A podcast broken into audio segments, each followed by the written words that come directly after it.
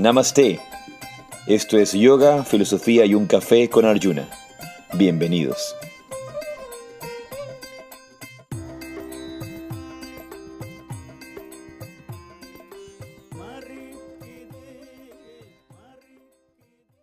Jai Radhe, Namaste. Yo soy Arjuna Das Y yo soy Chintamani. y bienvenidos a otro día de yoga, filosofía y un café. Y para los que no saben o no están en vivo y la gente que no nos acompaña en vivo, esta mañana, martes, como todos los martes que hacemos, mañana en el hemisferio sur, ¿verdad? No pudimos hacer en vivo el yoga, el yoga, filosofía y un café, casi igual yoga Rajasi, el yoga Rajasi Transformation Training Program. No pudimos hacer yoga, filosofía y un café por problemas técnicos que a veces suceden en el mundo. Pero decidimos hacerlo esta tarde, igual queda grabado para Spotify y que la gente lo pueda escuchar Exacto. en la cuenta de, de Spotify. Y bueno, estamos en feriado, así que no mm, había un montón de gente para esta mañana y no hay muchos conectados ahora. Sin embargo, eh, el show debe continuar, como se dice. Ajá. Y estamos en feriado, decía, ¿Por qué estamos en feriado? porque estamos celebrando el día de, bueno, varios días, ¿no? Eh, y, y justamente conversábamos sobre esos temas, que estamos celebrando Halloween, Día de los Difuntos, Día de Todos los Santos, son algunos Y días. aquí en Ecuador, mañana también es feriado porque celebramos, son las fiestas de Cuenca, así que tenemos un montón de días libres, Sí, yo creo que, claro, pareciera, pareciera una semana completa de, de vacaciones. Así Pare- es. Pareciera una semana completa. Y, y de hecho hay gente que se ha tomado toda la semana. Tú decías que una amiga Jueves y viernes, sí. se había tomado toda la semana porque para qué iba a ir al trabajo, no, no comentabas eso. Así es, sí, era, tenemos libre lunes, martes, miércoles y ya hay gente que en sus trabajos pues jueves y viernes ya casi no hace nada, entonces se ha pedido el libre. Bueno, nosotros tenemos otro tipo, libre. otro tipo de trabajo, así que no, no nos pedimos esos días Yo libres. tengo todos los días libres. Eso es lo Sí, no, más bien esos días jueves y viernes que no son feriados es cuando vamos a tener que, que completar todas las cosas y dejar listo eh, lo que tenemos pendiente antes de que tú viajes. Así que vamos a estar a full. Eso, eso es importante también. Estamos justamente por enviar un mensaje a todas las personas, a todas las personas que van a asistir al retiro o que quieren asistir al retiro de los Pirineos, porque eh, ya hay que cerrar, hay que cerrar ya las inscripciones la próxima semana. ¿Cuándo Eh, es? Hasta el día viernes se cierran inscripciones. Eh, claro que alguien más se puede inscribir entre sábado, domingo, lunes, pero oficialmente estarían las inscripciones. ¿Qué día comienza? Las inscripciones, perdón, estarían cerradas este día viernes, porque comenzamos el miércoles 10 Miércoles. y 10. viernes es el, perdón, el sábado día 6. Entonces, el, el día miércoles comienza el retiro oficialmente. Es miércoles, jueves, viernes, sábado y domingo. Sí, hasta el domingo. Como lo hemos puesto, este retiro de yoga Rajasi es yoga supraconsciente, un retiro de yoga supraconsciente, porque mm, si entendemos al yoga, si entendemos realmente la práctica del yoga, el yoga es una experiencia supraconsciente. El yoga es una experiencia supra- supraconsciente. El yoga es entender en cuerpo, mente y espíritu tu auténtica naturaleza, lo que realmente eres. Todas dimensiones de tu ser, entender lo que realmente eres y tu conexión con, con esa fuente de la que tú provienes. Qué bueno para las personas que, que están allá y que van a poder asistir. Nosotros venimos de, no de retiro, pero sí de, unas, de unos días de vacaciones, también en las montañas, no en los Pirineos, pero en los Andes, que hemos disfrutado muchísimo eh, Paseando Pas- con tu familia. paseando. Sí, paseando en familia y con tu familia. Y ya sabes lo que dice Ram Dass. Ram Dass decía, Ram, Ram Dass, eh, este maestro tan, tan maravilloso. ¿Tú le conociste a Ram Dass en el Bhakti Fest? ¿Lo, lo viste alguna vez? No, Yo sí le conocí, sí lo vi en el Bhakti Fest. en documentales lo he visto. El- el- un- realmente un ser maravilloso, un- un- una vida increíble. Eh, en su documental, eh, Fearless, Fearless Grace, tú, tú ese, ese que lo viste, un documental que le recomendamos a todo el mundo ver. Y en ese, eh, perdón, lo que, quería- decir es que Ram Dass decía, si te crees que ya estás iluminado, vete a pasar un fin de semana con tu familia. Si te crees que eres un iluminado, vete a pasar un fin de semana con tu familia. Ahora, eh, hay la posibilidad de que tú tengas una buena relación con tu familia o que tu familia por alguna razón en el mundo simplemente no te fastidie. Puede, puede pasar, pero no por eso quiere decir que realmente estás iluminado, porque de repente se me ocurre a, algún ingenuo o un inepto que piense y que diga, ah, me va maravilloso. Yo me llevo bien con mi familia, todo muy bien. Eh, simplemente la familia representa la gente que de una, de una u otra forma va a gatillarte. Sí, sí, no, definitivamente. Yo me llevo increíblemente con mi familia, considero que tengo una relación maravillosa con mi núcleo familiar, o sea, con el mío propio ahora, contigo, con mis hijos y con mi núcleo familiar de mi casa, ¿no? mis padres, mi hermana, eh, pero así nos llevemos maravilloso y nos amemos y nos extrañemos, son, somos personas que cuando nos juntamos por más de un tiempo comenzamos a gatillarnos y a vernos reflejados en los demás. Creo que todo el mundo es así, creo que absolutamente todo, todo, el mundo es así, todos, todos con su familia de una u otra manera y por esa razón tenemos este laboratorio de la familia Que, que, nos da la oportunidad de podernos transformar. Bueno, definitivamente no estoy iluminada, si es era. Hablando de, de, eso allí, mi conclusión es me falta muchísimo para iluminarme. Creo que justamente la iluminación, más allá de eso, el, hecho es de entender, mejor dicho, más que creer.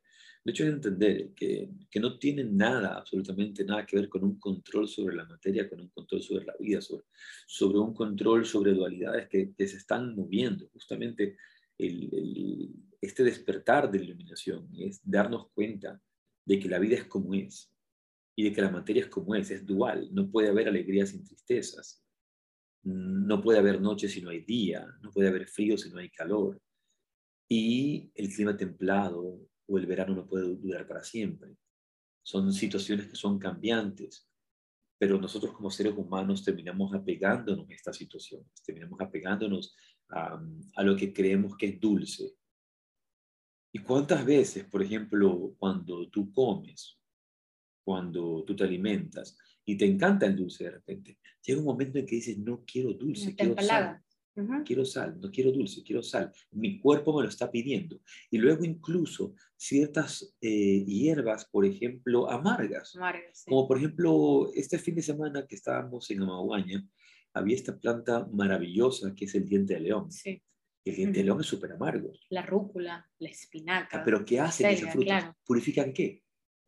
Purifican la sangre y te dan, no solamente purifican la sangre, purifican eh, órganos como el hígado, los riñones, y te dan muchos minerales em, que vienen en trazas, micronutrientes, que necesitamos que no están eh, en otros lugares. Entonces, realmente estos, y los medicamentos, las medicinas son todas, que obviamente vienen de plantas, son amargas. La medicina no es dulce. Una, una de las, bueno, dice la Mary Poppins, ¿no? que le ponía un poquito de azúcar. Just a spoonful of sugar helps the medicine go down. Bueno, eso, es lo que hace, lo que hace Mary Poppins. Pero decía, uno, uno de, estos, eh, de esos momentos que estuvimos allá en, en Amaguaña, eh, yo recuerdo que estaba con, con el estómago un poco pesado.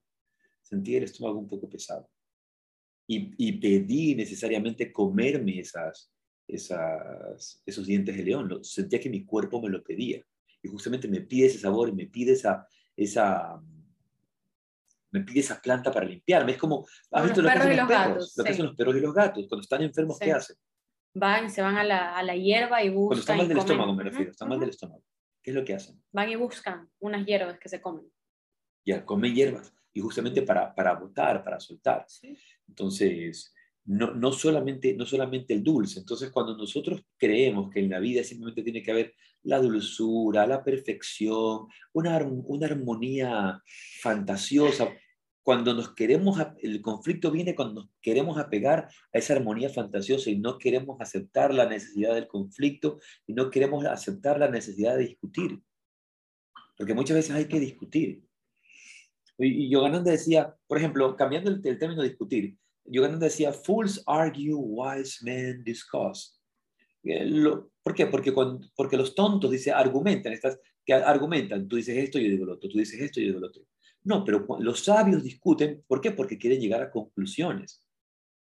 Conversamos, discutimos para llegar a algo, a, a una, A un conclu- acuerdo. una conclusión, un acuerdo, algo que nos funcione a los dos, no para ganar una batalla. Cuando la gente argumenta, está argumentando para ganar una disputa. Que no es lo mismo. Por eso, mm, cuando yo uso la palabra discutir, o en general usamos la palabra discutir, se lo utiliza en- como un sinónimo de, de pelea. Claro, como cuando dices voy a meditarlo, que se utiliza como reflexión sí, y, no no. es, y no es eso. Sí, y no es que sea, no es que no sea correcto, no es que no sea a- adecuado, pero en este, en, en este contexto en el que Paramahansa Yogananda decía, fools argue, wise men discuss. Nos estamos refiriendo a que no podemos, si, si realmente, si somos unos tontos, vamos a estar argumentando que tú dijiste, que yo dije, que tú, pienso, que tú piensas, que yo opino, que tú Es la opinas. mayor parte de las veces. Para, para quién gana, para ver quién gana, para ver quién vence. Y no es eso lo que estamos buscando. Lo que queremos es resolver un problema, como un problema de matemáticas. Si, si viéramos, por ejemplo, las situaciones y los problemas familiares como problemas de matemáticas que lo que buscan es una solución. ¿Cuál es la solución? Y la solución no suele ser, no suele ser apartarse, no suele ser alejarse. Tú hace unos días tú hablabas con una persona, un- alguien, miembro de tu familia, y te preguntaba acerca de si realmente se comportaba como otra persona, si tenía... Y, y cuéntanos un poquito de eso, porque eso es importante.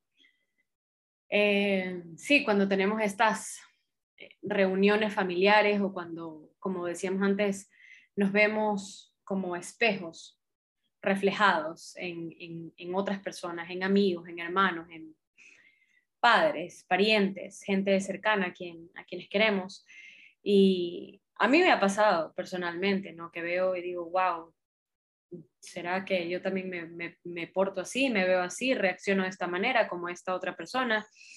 Y hace un par de días alguien me dijo, oye, yo, yo me pongo así, yo me veo así. Y yo dije, bueno, ¿quieres que te diga la verdad o quieres que te diga la mentira? Entonces me dijo, dime la verdad, Pero todo el mundo quiere la mentira. dime la verdad. Entonces mi respuesta fue, bueno, sí, ¿sabes qué? Eh, reaccionas de esta manera, te pones así. Y me dijo, bueno, entonces, ¿sabes? Este, mejor no estar cerca de nadie, ¿no? Entonces, Mejor no estés cerca mío. sí, no esté cerca mío. ¿no? y, y creo que ese es el, ¿cómo se dice? Approach, el, El acercamiento. el acercamiento erróneo. El, creo que el acercamiento erróneo es, eh, el, el adecuado es, ok, ¿qué voy a hacer para cambiar esto de aquí? No, es por ejemplo esas personas que Yo te soy dicen, así, ya no "Ya, digan nada". exacto, ya, yo, Yo soy soy así, así, no yo soy digas nada. amargado, yo soy amargado, ya, entonces mejor ándate.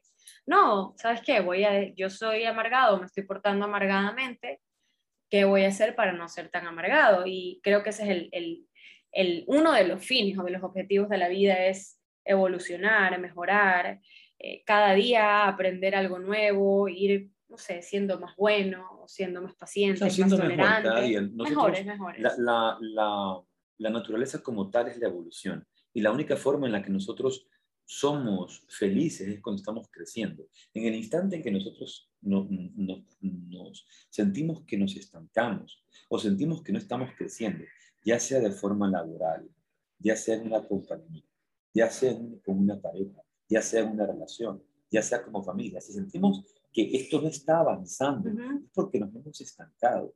Y eso nos causa insatisfacción, eso nos causa, Frustración. nos causa frustración y causa Sí. justamente tristeza y no nos permite ser felices. La, la razón de la felicidad humana y también espiritual es la evolución, es el desarrollo, es la expansión, es crecer Crecer. y seguir creciendo. Y es, y es el objetivo de la vida. Y, y ese crecimiento que es transformación, porque incluso cuando llegas al momento en que el cuerpo ya empieza a destruirse en una transformación y ya crece, por ejemplo, ¿no?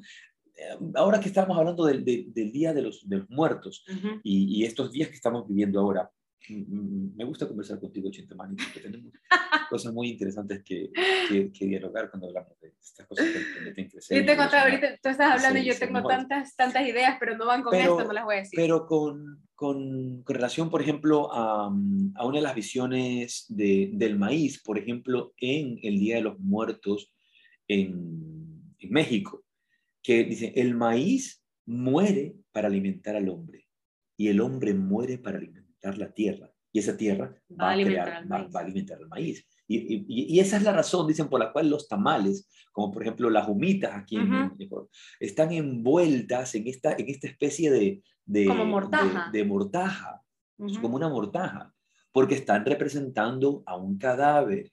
Están representando, están representando el maíz que ha muerto y se ha transformado Bueno, para dar vida al hombre. La colada morada está hecha de harina de maíz que se cocina Y debe venir justamente desde allí, para porque todas estas culturas mesoamericanas y sudamericanas de esa misma de- de esta- tradición, de de, esta misma simbología. ¿no? tienen que tener esto de aquí.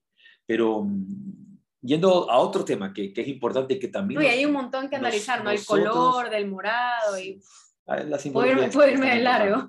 Pero hablando de, de un tema que, que es un tema que, que, me apasiona y que tuvimos la oportunidad de vivirlo al final de, de este viaje, de estas vacaciones que hemos tenido, que es este, la oportunidad de haber estado en el ashram del Padre David, en el ashram de Baños, que tanto para ti como para mí es como un segundo hogar, es como Así una es. segunda casa. No estaba contemplado dentro del viaje. Y sí, yo, yo, yo, para mí fue una bendición especial, sobre todo ir al ashram de Baños antes de irme a Europa a compartir la enseñanza del Padre David, a compartir la enseñanza de los grandes maestros.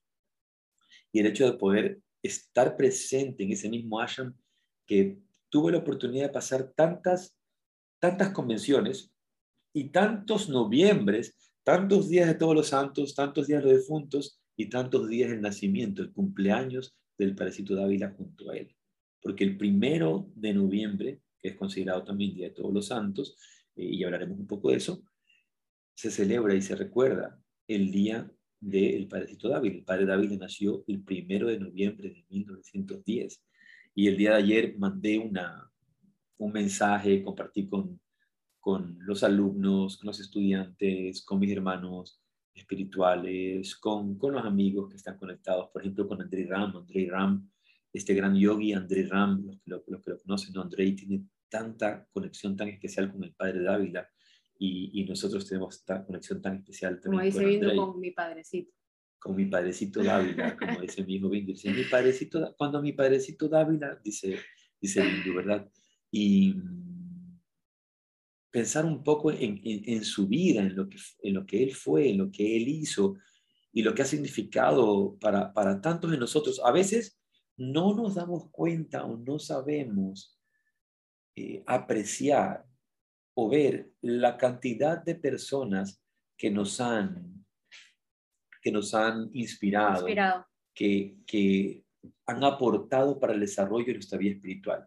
Por ejemplo, muchos, muchas personas de repente que me hayan conocido una vez, por ejemplo, y tú en Rusia, que ahora voy para Rusia, que he estado antes y he dado clases, y de repente alguien se inspiró en una de mis clases, alguien se inspiró en una de mis enseñanzas, pero no, pero no, no, no profundizó conmigo, no es que se hizo mi, mi seguidor, ni mi estudiante, ni mi discípulo, ni nada, simplemente se inspiraron con mi, con mi enseñanza para continuar su, su práctica del yoga. Se inspiraron con mi enseñanza, pero no se dan cuenta que esa enseñanza fue justamente recibida del Padre David. Claro que no es El Padrecito me tuya. la entregó a mí. Y cómo este ser tan maravilloso y tan extraordinario influyó la vida de esta persona sin esta persona sin siquiera saberlo. Sin esta persona sin siquiera haberse dado cuenta. Entonces, ¿cuánta gente está detrás para hacernos, por ejemplo, llegar el alimento a la casa? El que cultiva, el que siembra, el que cosecha. ¿Cuánta gente está detrás de, de todo? ¿Cuánta gente está detrás del que tú estés aquí Y- en y este es- momento? De que tú es- seas quien eres. Y es súper importante agradecer a todos estos seres. Entonces, eh, mm, y que también se celebra. y mucho más, y mucho más cuando lo podemos recordar con, con tanto cariño, con, con tanto amor. Una de las cosas que yo recordaba ahora es que cada cumpleaños se hacía, cada cumpleaños del Parecito Dávila, se hacía obviamente, él no es que decía, organícenme la torta, organícenme esto, ¿no? La fiesta Pero- sorpresa. pero sus discípulos, sus discípulos eh, como esto se hacía en, en medio de la convención, termin- eh, digamos, el, el día de la noche de, de cumpleaños o el que podíamos celebrar el cumpleaños, digamos que el cumpleaños caía, caía domingo, sea como sea, ¿no? porque a veces esos feriados van a variar, se van a mover, pero el día de su cumpleaños, se, en secreto se le hacía su torta, y como él, él tenía diabetes, el padre tenía diabetes, y se hacía su torta con, con creo que con esplenda, con estas... eh, eh, Edulcorantes. unos edulcorantes que no, que no Sí. causan problema. Son, son- no había la stevia, no había la popularidad de la stevia en esa época. Entonces, no creo que al padre le hubiera gustado la stevia tampoco, porque la stevia no sabía muy bien. Eh, habrán defensores de la stevia y que les gusta, está muy bien, pero para Sí, a mí sa- tampoco me gusta, me sabe sabe a horrible, me- dieta. Me, deja un sabor muy feo en la boca, más, más que si me sabe a dieta, no. ¿no? Eh, entonces, es que a mí sí me sabe a dieta porque hubo una época, en algún momento de mi de vida, la dieta. única, la única vez en mi vida que disque eh, este, comía menos, digámoslo así, no es que tenía una buena dieta, comía menos. Y ese, en esos momentos en que comía menos, tomaba unos jugos horripilantes, esos Clyde, ¿te acuerdas de esos Clyde? Sí, que están hechos así como de esplenda. Y la stevia sabe a eso, entonces a mí yo tomo algo que tenga eso ahí y me sabe a esa época ya. Bueno, Entonces, el, al parecito se le hacían, y dice aquí, Zaida desde Nicaragua dice, tampoco me gusta la stevia. Y eso que Zaida es súper saludable, ella es sabe bien, sabe, sabe bien cómo alimentarse. Pero el parecito Dávila, eh, obviamente teníamos que hacerle sus dulces con, con, azúcar que no sea azúcar, con endulzantes que no sean, que no sean de azúcar, porque obviamente se, se la subían y él no podía, no podía hacerse el lujo, pero tenía bastante bien controlado su diabetes. Eh, el caso es que se hacía la torta, se organizaba todo, y cuando ya salíamos de la capilla, porque en la gran capilla, salón de meditación, ahí es donde eran las reuniones, salíamos para entrar al comedor, ya para la cena, ahí estaba, se apagaban las luces, eh, se cantaba, se traía la torta y to- todos cantábamos feliz cumpleaños a ti, feliz cumpleaños. sí sabemos cuál es el- ¿Verdad? la canción de eh, cumpleaños. ta- tan bonito y la gente tan alegre y la gente tan contenta y todo el mundo se reía y aplaudíamos y soplaba y el padre venía y soplaba las velas todo, y cada vez eran más, ¿no? Normal. 70 velas, 75 velas, 80 velas, ¿verdad?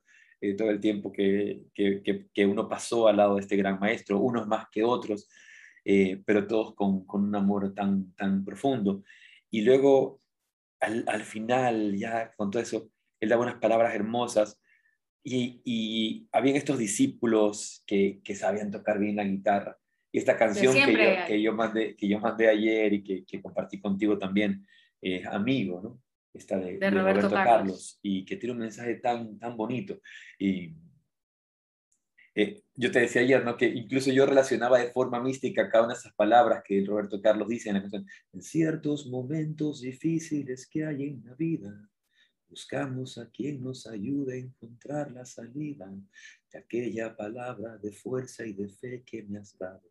Me da la certeza que siempre estuviste a mi. Traigo la guitarra. Entonces, pero es- pero esa, esa, palabra, esa palabra es el om. Om. eh, om. Para mí, la- esa palabra que me has dado, el om, el mantra, ¿no? Eh, para, para mí era así, y cada, y cada una, y obviamente en estos momentos complicados, en los momentos difíciles que, que uno vivía, y yo que era adolescente también vivía mis momentos complicados y difíciles, él siempre estaba allí para, para acompañarme, para guiarme. Eh, eh, yo, yo recuerdo, y creo que te he contado, lo, lo he comentado eh, como broma, eh, espero que no te den celos cuando yo digo, ¿no? Y cuando, cuento que tenía una enamorada que yo sufrí mucho, que yo lloré, que era, que un, un jovencito. ¿no? Ay, no fui la No, primera que no, conociste pues en la vida, sabes. no. Y, ya, ya, y, y en esa desesperación llamo al padrecito Dávila, es decir, como, yo hoy día, me, hoy día me digo a mí mismo que, pero qué bruto, ¿cómo se me Son ocurre, las cosas que uno tiene que ocurre a mí vivir a esa llamarle a decir ta- por ta- tal supuesto. estupidez, tal tontería, de tiempo? Pero obviamente era un quinceañero, 16 Para años. uno de 15 años, 17 16 años, años, eso es claro, eso era muy importante, entonces yo estaba desconsolado, ¿no? Desconsolado, y me dice, no, es que mi enamorada me dejó, y así llorando, sollozando, qué tontería. Y, y, y él dice, a ver, cuenta, ¿qué pasó? O sea, como, como el mejor de los amigos, como el mejor de los amigos. A Dándote ver, la a ver, importancia. cuenta, a ver, cuenta. ¿qué pasó? No, yo, así, entonces yo paso eso que ya no me quieres, todo, esto- esto así. Y el padre dándome consejos, preguntándome y, y- y preguntando, ¿no? Y, y mientras conversaba, hay varias de estas cosas que, que me decía un poco para, para escucharme, simplemente para escucharme. Pero luego ya de que yo solté y relajé y, todo esto, ¿no? Y me dijo, "Ah, pero ya después te consigues otra, me dijo así, como con la mayor simplicidad del mundo. Pero para mí era algo, "Ah, ¿cómo me puedes decir esto si eso es lo que yo no Pero quiero? eso es lo que te dicen los amigos. Pero ya me conseguí una mejor, ¿verdad? Que- y los eso- amigos eso te dicen eso. Ya, un Luego te consigues otra, Así. dijo. Así me dijo el un padre. montón de mujeres. Y, y como, pero como vio que yo estaba triste, me dijo, o a lo mejor vuelves con ella. pero, pero yo sabía que él me estaba diciendo eso solamente para hacerme sentir mejor. Claro. Pero eso es lo interesante. Yo sabía que me decía eso solamente para hacerme sentir mejor, nada más. Y luego me dijo, Pero una cosa sí te voy a decir. No te apegues a nada ni a nadie. No te apegues a nada ni a nadie, solamente a Dios. No te apegues a nada ni a nadie, solamente a Dios. Y de ahí obviamente me dio ciertas indicaciones personales, me dijo, quiero que vayas ahora al ashram, te pongas frente al río, allá en ese ashram tan bonito que ustedes tienen en Guayaquil, hagas el Nadi Shodanan, creo que es la respiración alterna, vas a hacer esto, esto, esto, me dio ciertas indicaciones ya prácticas, dialogamos, pero ya cambió totalmente su tono en ese momento y regresó el maestro a decirme, esta es la vía a seguir y cuidado, no te confundas, la felicidad no la vas a encontrar en nadie, la felicidad no la vas a adquirir en otra persona. No puedes afirmarte a ti mismo en una relación, no puedes afirmarte a ti mismo en alguien más. Eso es lo que muchas veces hacemos. Y esa enseñanza me quedó grabada para siempre. Para siempre. Y obviamente es un, es un trabajo personal que uno va desarrollando porque todos de una manera, de una manera u otra nos apegamos, nos acostumbramos a personas, a situaciones, eh, a, relaciones. a trabajos, a, relaciones, a vidas, a estilos de vida. Y muchas veces tenemos que dejar esos estilos de vida porque están siendo dañinos para nosotros. Como por ejemplo, qué tipo de alimentación tenemos, cómo nos alimentamos, qué comemos, etc. Em, y, podemos ver a, través de, estas, de estos comentarios. ¿Qué dice? Dice Ana, qué suerte a esa edad tener esas enseñanzas. No que te las digan a los 50, cuando ya dicen, no, que tienes que ir al psicólogo a que te diga, eres codependiente. Claro. No, es, no, no te apegues a esa relación tóxica, sal de allí. claro, que te lo digan a los 16. Claro. Y luego te mandan a hacer nada y shodana. Y luego te mandan a hacer la respiración alterna y a meditar. Y, a meditar y cómo meditar, los tiempos, todo, ¿no? Entonces, sí, fue, fue importante. Pero creo, creo que em, algo que quisiera recalcar es justamente esa, esa visión cercana de lo que era el padre Dávila con sus discípulos. Y en este caso, con un discípulo muy particular que era un adolescente, como yo. Entonces, ¿por qué? Porque muchas veces podemos ver a estas personas, podemos pensar en el gurú, podemos pensar en el maestro, podemos pensarlo como un ser tan lejano. Y, a veces podría darnos esa impresión con el padre Dávila. ¿Por qué? Porque era un sacerdote, porque era un hombre bastante mayor. porque era serio. Porque era un hombre mayor, porque era serio, sí. algo, algo que yo digo, una palabra para describir al padre Dávila es, yo lo he dicho siempre, ¿cuál es? Sobrio. El padre era sobrio. Adiviné. se reía, bueno, se reía, era, era divertido, ¿verdad? Contaba unos chistes. Puedo contar unos, chistes que a veces hacía, que a la gente le pudo un poco a, como molestar hoy día, sobre todo cuando, cuando todo, a, todo, toda la, a todo le duele a todo el mundo. somos muy sensibles. Estábamos sentados, estábamos, por ejemplo, estábamos en, en este... ¿En las aguas mar? no, no, no, no. Estábamos en, en la playa Estábamos en la playa metidos en el mar. Entonces yo le estaba contando al padre Dávila y había unas señoras allí alrededor, ¿verdad? Unas señoras eh, estaban allí. Estábamos algo, algunas personas y a mí me encantaba estar lo más cerca que pudiera, pudiera estar del padre. Cada retiro que hubiera, cada cosa que yo tenía que estar allí, era, era necesario. Y eso es lo que hace un discípulo, justamente, seguir la disciplina, aprender a estar allí. No puedes ir solamente una vez, tienes que estar muchas veces. Entonces yo quería estar cerca de él y estábamos en el mar bañándonos, disfrutando con el padre. Y yo le veíamos el mar y le contaba, era justamente agosto, época de las ballenas. Época de las ballenas, claro, ballenas aquí en, aquí las jorobadas. Eh, ahora, ahora en el Teacher Training, en el Yoga Rajasya Transformation Training Program, en la estuvimos viendo en la playa varios vimos ballenas. Eh, pero yo le contaba al padre que yo me había metido a surfear con un primo mío y mientras estaba surfeando, unas ballenas habían se nos habían puesto al frente tan cerca y salimos corriendo. Nadando. Entonces, salimos, pues sí, salimos nadando, pero salimos a toda velocidad. Salimos a toda velocidad. Y, el, y, el, y le cuento, y vimos así las ballenas, están aquí. Entonces, el padre, el padre dice, ve a estas señoras que estaban un poquito pasaditas de peso, un poquito más de pasaditas de peso. Dice, pero mijo, aquí tenemos nosotros nuestras ballenitas. Entonces, aquí tenemos nosotros estas ballenitas. Al frente. al frente de ellas hay esa, esas señoras gorditas. Entonces, el padre, ¡ay, padrecito! ¿Cómo nos dice eso? Pero se, se, rieron, ¿no? Pero obviamente ella lo dijo con, como una broma. no sé qué tal les habrá caído. Creo que, creo que lo tomaron bien. Creo que lo tomaron, lo tomaron a No bien. sé. Pero, pero que, ay, cómo- Tal vez no lo cómo- tomaron tan a bien, pero como era él, cómo nos hemos reído. la aceptaron. Claro, si se lo hace Yo alguien creo que, más, de claro, se lo se- decías tú, se- se lo decía alguien más, y- Sí, sí, sí, sí, pero seguro- era como era él. seguramente sí. Pero era, también tenía sus cosas, no era gracioso, hacía sus chistes, una, una cantidad de, de, eh, de cosas. Yo recuerdo una, una anécdota ahora, ¿no? Que la contaba otro amigo, eh, querido amigo, se llama, Danny Le- se llama Danny Levitt, y Danny decía que una vez él era él, un gran profesor, fue profesor mío del primer nivel en, en la escuela de autorización, y aprendí mucho, mucho con él.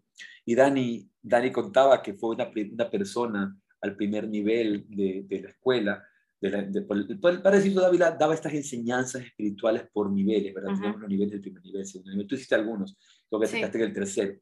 Eh, y en el primer nivel dice que había una persona nueva hace muchos, muchos años, hablamos hacia quizá la década de los 70, Ya. eh, mediados de los 70, sí puede ser, y le dice, le había dicho, em, yo, era como que no sabía dónde estaba parado, yo he venido, yo aquí he venido a aprender karate, Como- porque en esa época no, era como Yoga, karate, lo mismo. yoga, taekwondo, kung fu, es como, yoga es una palabra que yo no entiendo, no sé lo que es, entonces es, es kung fu. Yo tengo cinturón azul Sí, en yoga. en yoga, tengo cinturón azul en yoga.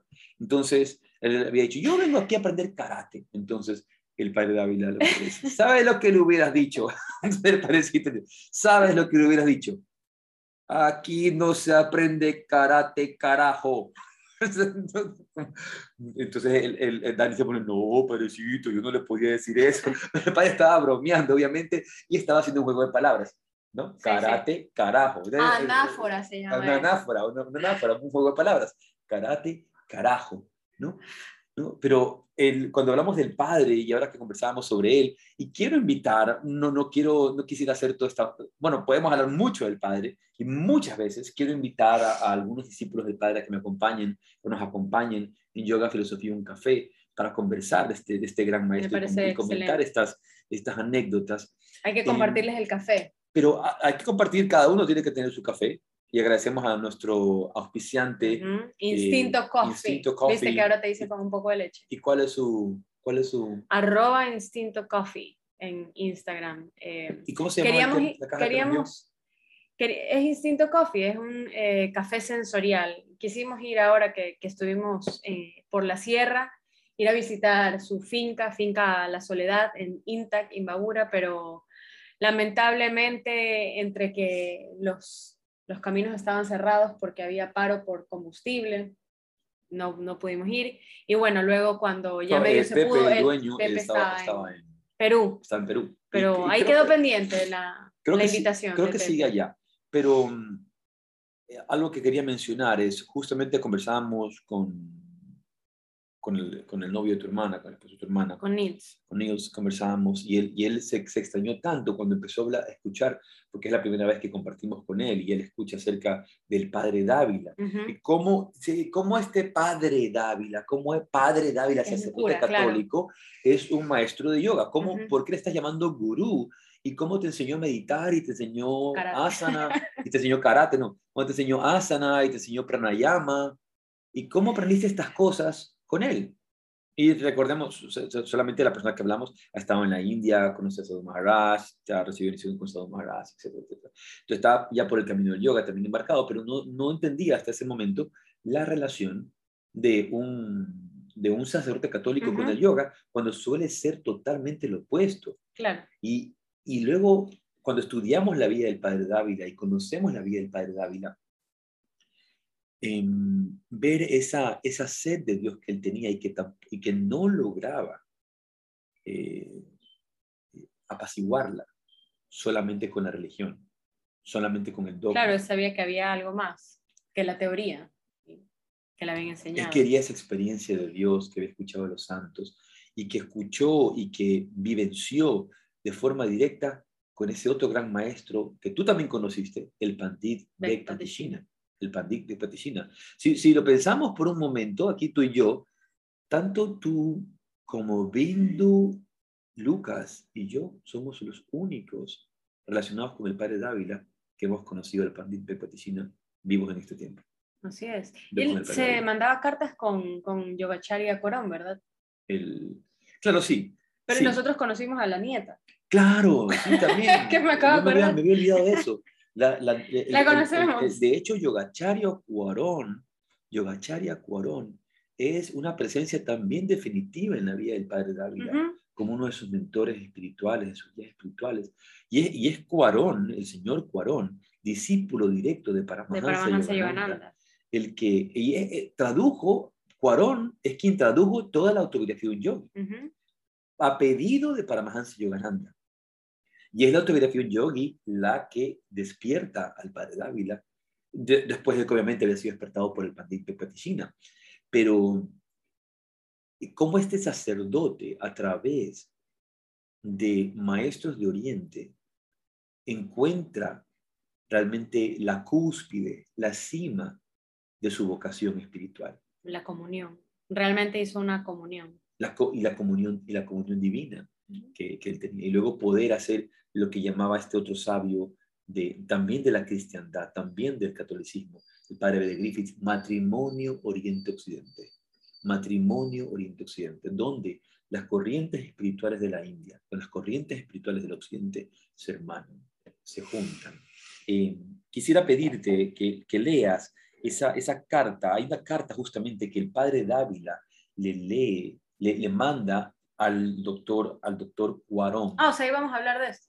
Sí, y tú, tú, tú no lo sabías. No. Pero justamente, te, eh, como decías, ¿no? nosotros tuvimos la oportunidad de conocer a la nieta, Sí, a la sí. nieta de eh, J.M. Cuarón, el traductor de la autografía Un Yogi, eh, y también de forma providencial. Entonces, todos estos seres que se han aparecido en nuestra vida por alguna razón, hemos sido bendecidos con eso. Así es. Entonces, eh, eh, después de que el padre se inicie, en el año 52, que quizás eh, se dice en, en el libro, en el libro El Yogi de los Andes, es quizá el, el año más oscuro para el padre David, pero también el, el- el año del despertar, cuando él conoce al Pandit Bekpatishina, cuando él tiene ese contacto directo con el Pandit Bekpatishina, y hablaremos en otra ocasión del Pandit Bekpatishina, él, su vida se transforma, su vida se transforma.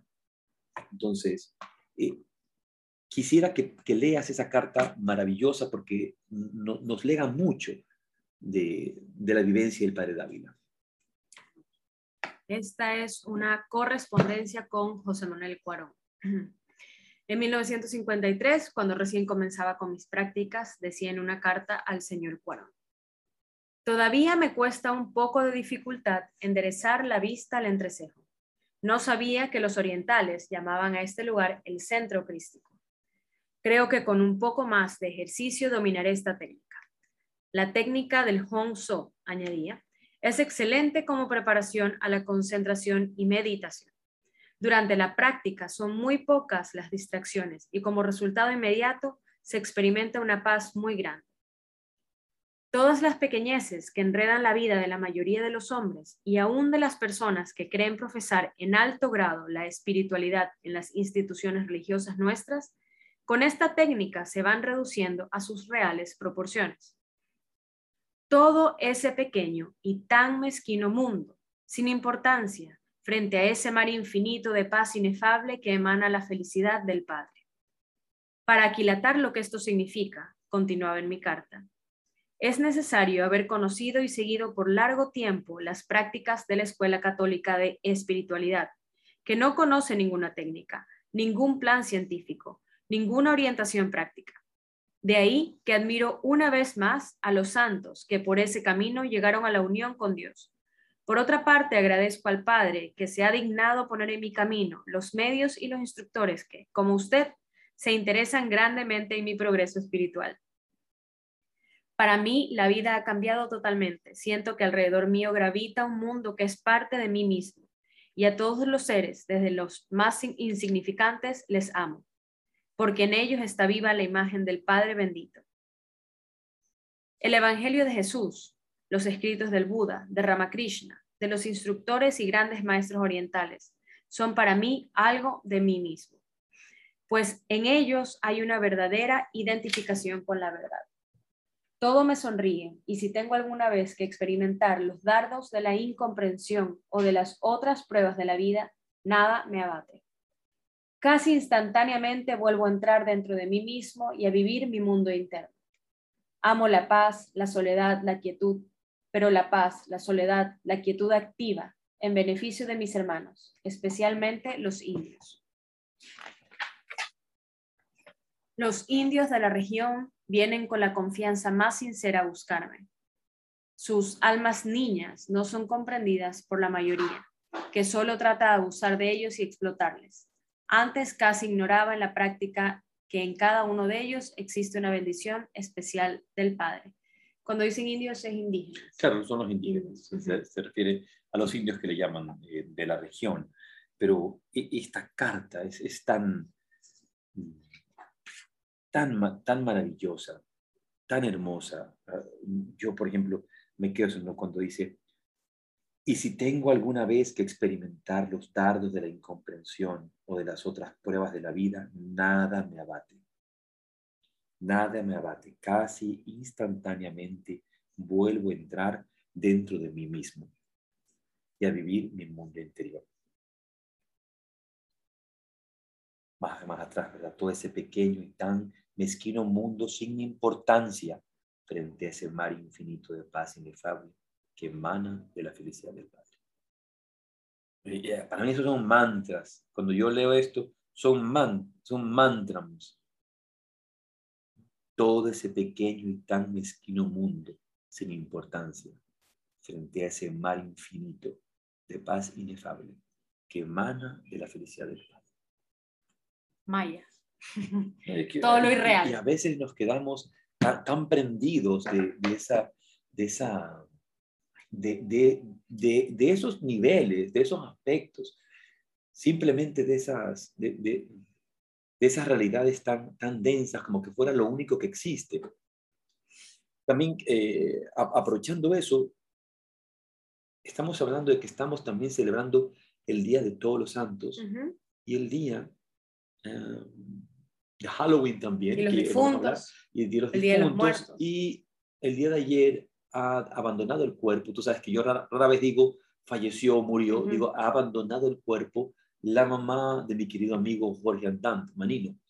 Y quiero mandarle un saludo afectuoso.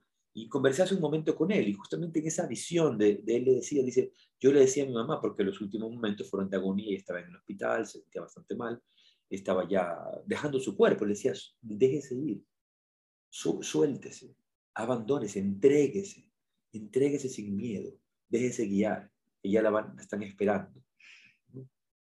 La están, esperando. Entonces, todos de, una u otra forma hemos intuido desde tiempo inmemorial, y eso, eso está en este libro maravilloso, justamente del padre Dávila, que se llama Mi hermana la muerte, Mi hermana la muerte y el más allá. Cuando habla de, de la experiencia de la muerte, de dejar el cuerpo físico, de abandonar la morada material. Por eso se llama mi hermana la muerte y el más allá. libro de mi hermana la muerte y el más allá. Sí, por favor, acota. Es que eh, cada vez que, que, se habla de este tema de la muerte, de, y ahorita acabas de decir algo, eh, abandonar la, la morada, ma, y te quedaste, dijiste material, pero yo pensé maternal. Em, para mí, la verdad es que yo siempre pienso que cuando nosotros nacemos, el nacimiento debe ser, y no nos acordamos, pero debe ser como una muerte terrible. Abandonas la morada maternal por donde, eh, en donde viviste estos nueve meses, si tuviste la suerte de estar los nueve meses, eh, alimentándote de una forma, escuchando ciertos sonidos a cierta temperatura, estás en, en otro ambiente, o sea, flotas, estás en agua, en calor, y luego viene esta ruptura, este cambio, es como una muerte. Y luego, de hecho, no nos acordamos. Si tú le preguntas a alguien que si se acuerda cuando estaba en el vientre materno, o sea... Hay gente que sí, yo bueno, pero, lo cuenta en... Digo, el resto, el común de los mortales que no somos Yogananda, eh, a menos que nos hagan, no sé, alguna regresión, pues no es parte de nuestra...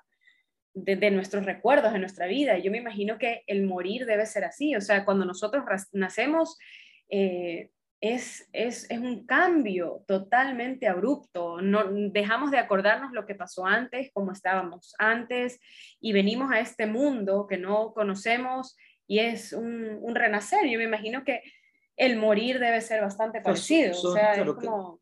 por ejemplo, también se suele decir, cada noche es una pequeña muerte. ¿Sí? Cada día es un pequeño nacimiento. Pero yendo al abandono completo del cuerpo físico, eh, este, este libro está inspirado en las palabras de San Francisco de Asís, que las tengo aquí al frente mío, me las sé de memoria, pero hoy día las quiero leer, donde dice, loado seas, mi Señor, por nuestra hermana la muerte corporal, de la cual ningún hombre viviente puede escapar. Y él agradece, ¿no? San Francisco de Asís agradece por la muerte. Loado seas mi Señor. Y pero ahora todo el mundo está aterrado, que el COVID, que tanta tontería porque me voy a morir.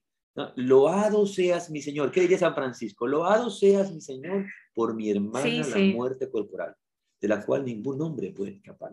Pero hablando, hablando por un momento de los, de, de los difuntos, de los difuntos, debe y existe, lo sabemos, una relación entre Halloween, ¿qué, ¿qué, significado hay en esto? Nosotros hace algún tiempo, yo sé que tienes este escrito ahora de, de, de Sharon Gannon, eh, esta maestra de yoga, de el método y la escuela Jivamukti Yoga. ¿Tú la conociste? Yoga. De hecho, yo a Sharon Gannon la conocí personalmente y le regalé en sus manos la versión en inglés del el libro Las llaves de tu reino, de Keys of Thy Kingdom. Se lo entregué en sus manos cuando eh, estábamos enseñando, tanto ella como yo, en la, y su, su compañero de vida, David Life, en, en, el Yoga Journal Conference en Moscú, al que estoy yendo en pocas, en breve dos semanas, creo. Después de los Pirineos me voy para, para Moscú. En ese Yoga Journal Conference, eh, ese año, las estrellas, por así decirlo, los principales maestros, los, más importantes de, de, ese congreso, eh, venían a ser Sharon Gannon y David Light de Jivan Mukti. Y, Sharon estaba allí, fue un placer conversar con ella. Yo no los conocía personalmente, conversé con ella, dialogué con ella un momento tiempo, pero más conversé con David Life, más conversé con David Life. Y, David fue, fue tan cariñoso, fue tan eh, abierto, con tanto interés. Y ella escribió este, este, este texto en el que habla un poco acerca de Halloween y de Halloween, del Día de Todos los Santos. ¿Podrías comentar un poco? ¿Podrías leerlo mejor? Te pediría que lo leas y que luego comentemos. Y luego hablaremos más del parecito. Léelo todo, léelo todo. Tenemos tiempo. Hemos empezado un poco más tarde. Y podríamos regalarnos unos minutos también. Sí. Eh, esto lo sacamos, eh, no sé, hace cuánto, hace cuánto tiempo, hace ah, bastante tiempo. Em, lo escribió Sharon Gannon, como tú estás diciendo, y era, es un artículo que yo traduje, de hecho, yo lo traduje, porque ella lo, lo escribió en inglés, y se trataba acerca de la verdad detrás de Halloween, un poco del origen y, y qué se celebra o qué se celebraba o cuál, cuál es el, el real objetivo y cuál es el real ritual y celebración, conmemoración de, estos días. Em, y dice, durante los equinoccios, el tiempo y espacio se vuelven más ligeros y la atmósfera más porosa. Y claro, Halloween y el Día de los Difuntos suceden justo en el momento en que acaba el equinoccio, cuando los límites entre las dimensiones espirituales son más transparentes y los espíritus pueden moverse libremente entre los mundos, según lo explica la filosofía oriental. Sabemos que existen almas en otras dimensiones esperando una oportunidad para encontrar un cuerpo. Es un gran privilegio tener un cuerpo, porque es mucho más fácil que karma. Con solo un cuerpo astral o etérico es mucho más difícil resolver tus karmas. Todos los espíritus saben que una vida en un cuerpo físico es preciosa, algo que valorar. Al contrario de muchos de nosotros que damos la vida por sentado muchas veces no apreciando nuestro cuerpo. En muchas tradiciones, estas almas sin cuerpo son denominadas fantasmas hambrientos. Están hambrientos por un cuerpo y quieren la experiencia de la vida que les ofrece quemar sus karmas, de manera que puedan estar en paz. En Halloween, estos fantasmas hambrientos pueden ser vistos en el mundo de los vivos, ya que son capaces de traspasar los límites entre dimensiones que generalmente las separan. Pueden venir simplemente buscando un cuerpo físico del cual dañarse quieren sentir lo que es vivir y pueden ser demandantes al respecto. En el pasado, la gente anticipaba el arribo de estos fantasmas preparando ofrendas de alimentos para ellos. Querían que la comida fuera tan exquisita que los fantasmas se sintieran tan satisfechos y olvidaran el propósito de su visita. Así que preparaban las comidas más deliciosas para deleitar a los espíritus. Esta tradición todavía es practicada en muchos lugares del mundo. En India e Irlanda, por ejemplo, la gente deja comida en las puertas de sus casas a los espíritus en algunas ocasiones del año. En India y partes de Indonesia se cuelgan máscaras de demonios arriba de las entradas de sus casas para asustar a invitados no deseados. Ellos escogen máscaras que den más miedo que los mismos demonios, de manera que se asusten y los dejen en paz. Cuando conoces los orígenes de este día en particular, puedes ver cómo ha evolucionado a lo que es ahora. Por ejemplo, cuando se dejaban ofrendas deliciosas en las puertas de cada casa, algunas personas que estaban más hambrientas que asustadas se aventuraban a robar la comida de los vecinos. Para asegurarse de no ser atrapados o reconocidos, se ponían máscaras de demonios y telas encima.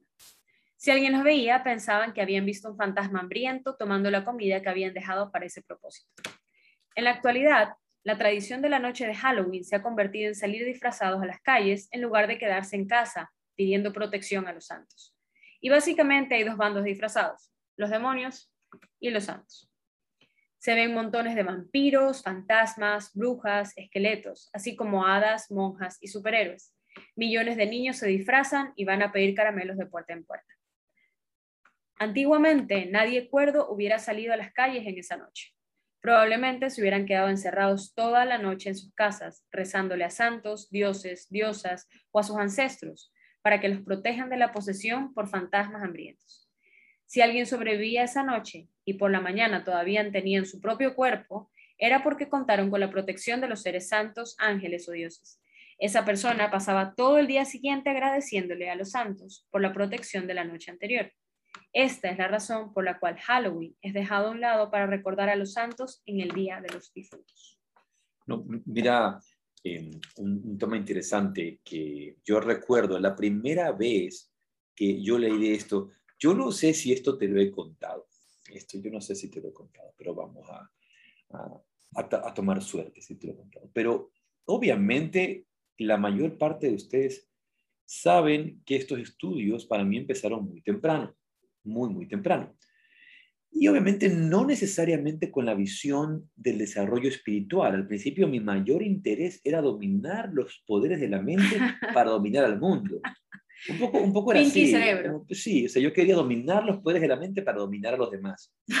Eh, un poco la búsqueda de poder, ¿no? De poder, de fama, de gloria.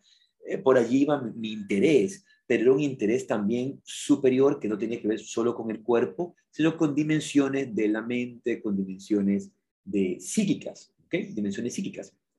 Y hubo un tiempo, estoy hablando de cuando tenía 12 años, 11 años, que me dediqué a la parapsicología. Interesante. Yo me dediqué a la parapsicología y busqué libros, teniendo esta edad. Yo buscaba libros de parapsicología. Parapsicología. Ah, sí, sí, parapsicología.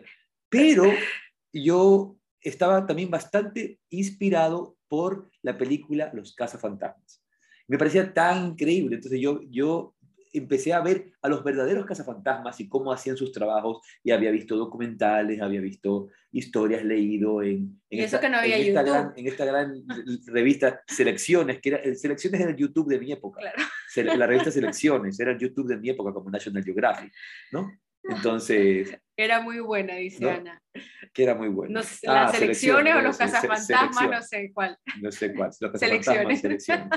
Entonces, em, yo recuerdo eh, que empezaba a, buscar todas estas cosas y leí por primera vez a esa edad en una enciclopedia que tenía de Snoopy, de Charlie Brown, Snoopy Charlie Brown, ¿no? Como le dicen en España, Carlitos. Carlitos. Carlitos. Rabanillos. ¿Cómo es? Rabanillos, creo que se llaman. No peanuts. Sé, no sé, peanuts, puede ser. peanuts leí el significado de la Navidad, y, perdón, de la Navidad, de Halloween, de Halloween.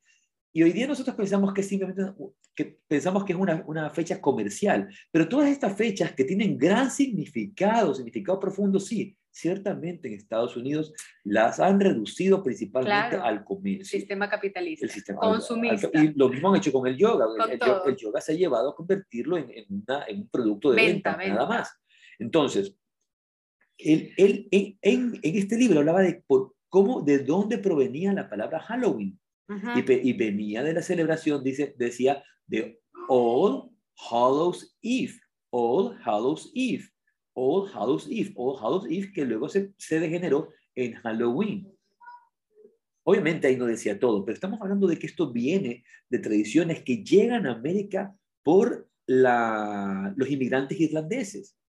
Y recordemos que entre los inmigrantes irlandeses, principalmente, principalmente, eh, ellos guardan muy de cerca las tradiciones celtas. Sí, los druidas, sí, sí. Todas las tradiciones druidas, celtas, de, de, la Europa, de la Europa antigua, de la Europa oriental y de la Qué conectada eso, me con, con- con todas estas, con, todas estas culturas mágicas, Voy a poner música. mágicas, animistas, ¿verdad? Eh, que, que pueden de- denominarse animistas, eh, un poco por allí nada más, pero ellos son los que traen esta celebración que se llama All Hallows Eve, que, es, que, que significa en español la víspera del Día de Todos los Santos. Ujú. la víspera del Día de Todos los Santos, porque esta celebración oficialmente se conocía como el Samhain, Samhain, que era el, el, el fin de, del verano. Y comienza el, el de, claro, y comienza el otoño. Claro, comienza el otoño y estamos Ujú. hablando que, que coinciden con el, En el solsti- hemisferio coinciden con el solsticio de otoño, con el solsticio de otoño. No. No, no, es el Ah, no, sí. solsticio, el solsticio de otoño y con el nuevo año celta. Es un poco lo que sucedió también con el árbol de Navidad. Entonces, y de hecho, la celebración del Día de Todos los Santos dentro de, de la cristiandad no era en esta fecha, era en mayo. Y es en, el, y es en el siglo VIII. Es en el siglo VIII cuando lo cambian y lo ponen cerca para ir hasta cierto punto borrando de la Sí, memoria de Van las como, personas borrando la, la- esta idea de, de- del culto a los ancestros. Y que lo, vemos en, que lo vemos en el Oriente también, en China, en otros países, Lo el culto es- a, a a los ancestros, en, en Japón, en otros lados. reemplazan estas fiestas paganas, porque eran, paganas, sí. eran fiestas paganas, fiestas herejes, y las reemplazan con las fiestas de, de esta religión, para que, ok, vamos a, sigamos celebrando, pero celebre- celebremos otra cosa.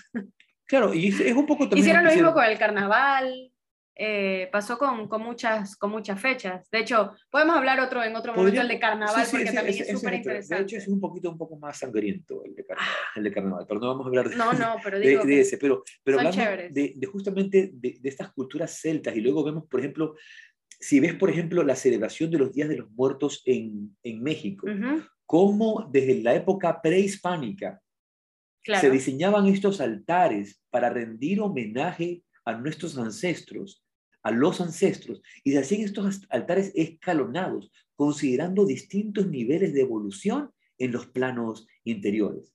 Parecido al Oriente, ¿verdad? Ten- Ujú, Tenemos el plano, ujú. el plano astral, los distintos locas, las distintas dimensiones, el plano etérico, el plano astral, el plano mental, el plano, Aquí el plano cabe- causal. poner ahí nuestra cuña que no tienen, nosotros no estamos, no es publicidad ni para Disney Pixar, pero si no se han visto la película Coco, eh, se las Es recomiendo. muy recomendable, si no lo han visto, es muy recomendable porque muy eso bonita. te habla acerca de justamente la, la vida, la vida de, estas, de estos seres en otros mundos. Por ejemplo, yo descubrí que de, mientras estudiaba y revisaba acerca de estas, de estas tradiciones, eh, acerca de esta flor que es llamada la cempasúchil, Que es el marigold. que es, que, que es el marigold, que es luego también llevada a, a India. No, no, no es, no es llevada a la India, sino es, eh, eh, es llevada a Europa, ¿verdad? Este, este marigold. Que- ¿Cómo ellos ponen esta flor, sobre todo las amarillas, las ponen en el suelo, creando un camino para que puedan regresar del más allá y que no sean olvidados los ancestros? Pero ahora piensa por un, piensa por un momento, piensa por un momento lo que están diciendo eh, las personas con este ritual, al no dejar morir la memoria de estas personas y cómo así nosotros podemos mantener también un vínculo con estos seres, un vínculo con lo que estas personas nos legaron.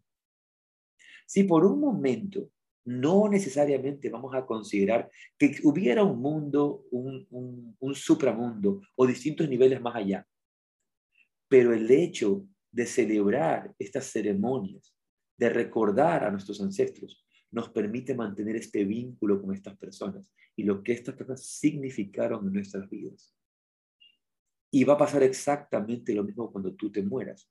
Tus hijos se van a vincular contigo a través de esas ceremonias, a través de esos rituales. Y con mayor fortaleza van a tenerte a ti presente, tu enseñanza, tu legado, tu amor, tu presencia. Hace un par de, de semanas, cuando estábamos todavía en lo del teacher training, eh, caminando por la playa, Bindu me dijo algo. Mami, cuando tú ya no estés, cuando estés muerta, yo voy a tener una foto tuya en mi mesa y todos los días te voy a poner comida, te voy a hacer almuerzo y me voy a sentar a comer contigo y te voy a hablar.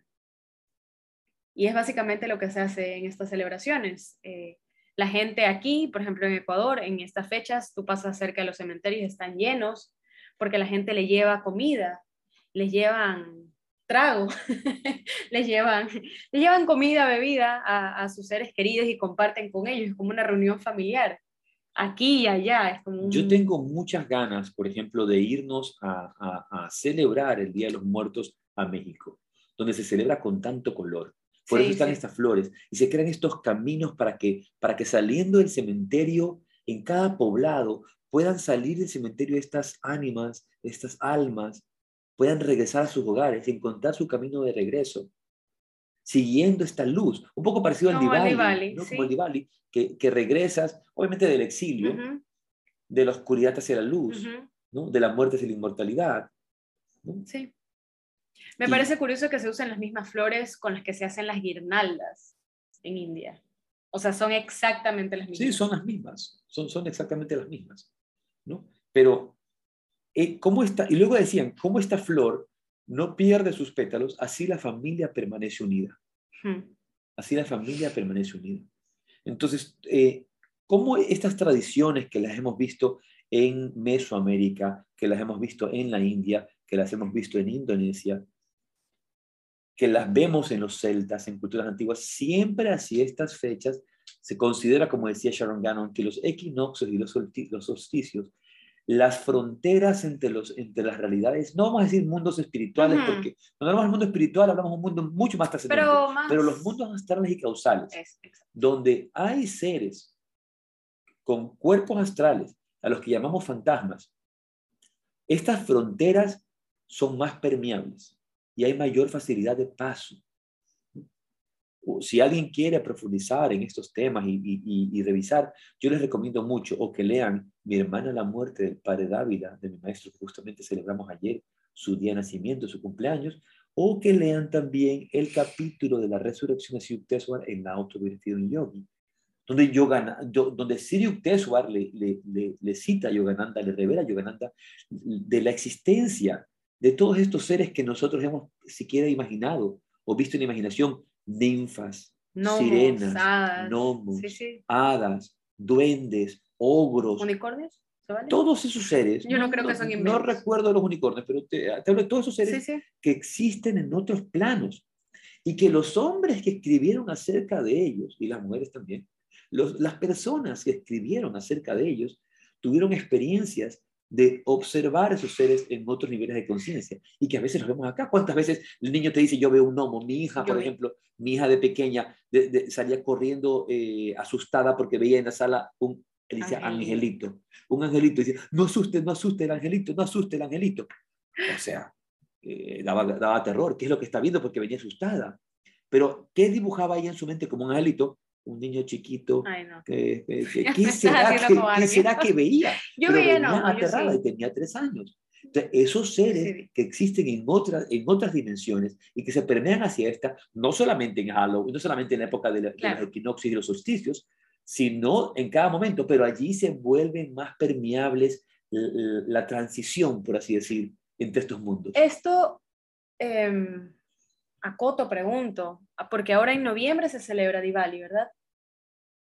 ¿Sí? No, Diwali es un poco después. No, pero es como por esta época. Es que me acabo, ayer estábamos conversando, te estaba diciendo que cuando yo estaba en el colegio, em, yo estaba en el colegio alemán y teníamos una celebración que curiosamente, no sé si tiene algo que ver o no, pero en mi mente, ahora que estamos hablando de todas estas cosas, tiene una relación, porque era la, el, la Fest, era la, la, fiesta de las, de los farolitos, de los farolillos, de las farolas.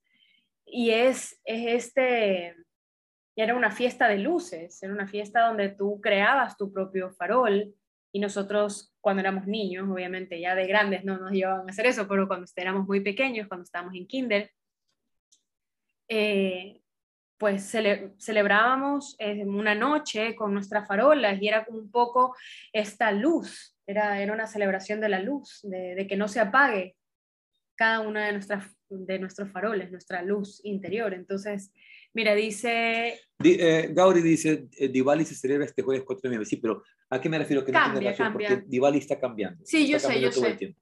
Se está moviendo todo el tiempo. No, entonces, Em, de hecho, podría tener una relación, sin embargo, el Diwali no está muy ligado a, al culto de los ancestros. Yo sé, no, pero tiene, pero, no, está muy ligado. Pero yo estoy pensando en este, en, o sea, en este momento, el, para mí el tópico que los une o el hilo conductor de, de esto que hemos estado hablando, yo juntando en mi mente estas, todas estas celebraciones es, es un regreso, es un, un, regreso a casa, es un...